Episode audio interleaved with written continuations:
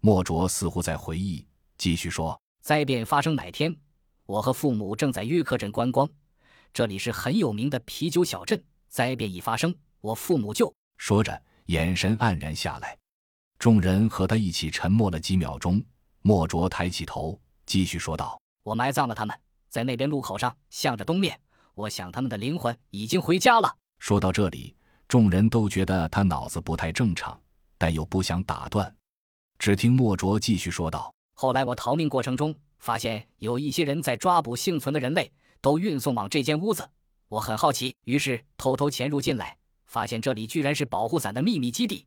于是我趁他们不注意，逐个消灭了四个卫兵，还有两个科学家，当然留下了一个，他成为了我的助手。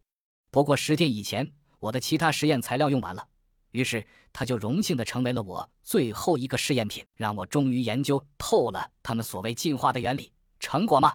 你们看，就是那个。说着，指了指墙角的一个暴君，似乎已经死了，也许是昏迷着。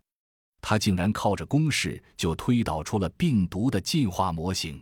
在甄小阳心中，莫卓的形象忽然无比高大，这是末世里最可贵的人才呀。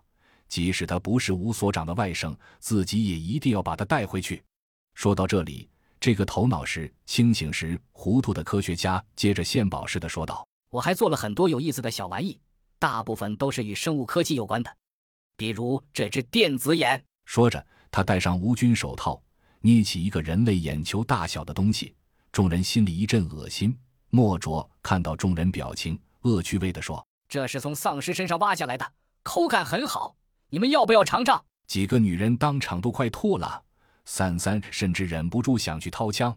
莫卓连忙摆手道：“开玩笑的，这只一眼百分之九十五以上都是工程材料，剩余的百分之五也是取自活体。我检验过，没感染。”众人这才稍微好点儿，没吐出来。真笑阳追问道：“那么，这只眼睛能有作用吗？我是说。”和普通的一眼相比，莫卓很鄙视的看着甄小阳道：“你怎么能把我的杰作和那种垃圾相比？”所有人都撇了撇嘴，不置可否。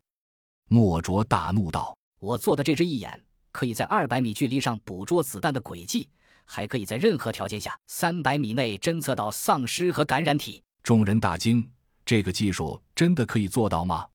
靠什么原理呢？丧尸没有体温，也不会发光。”他凭什么做出这么先进的一眼，居然可以实现这些目的？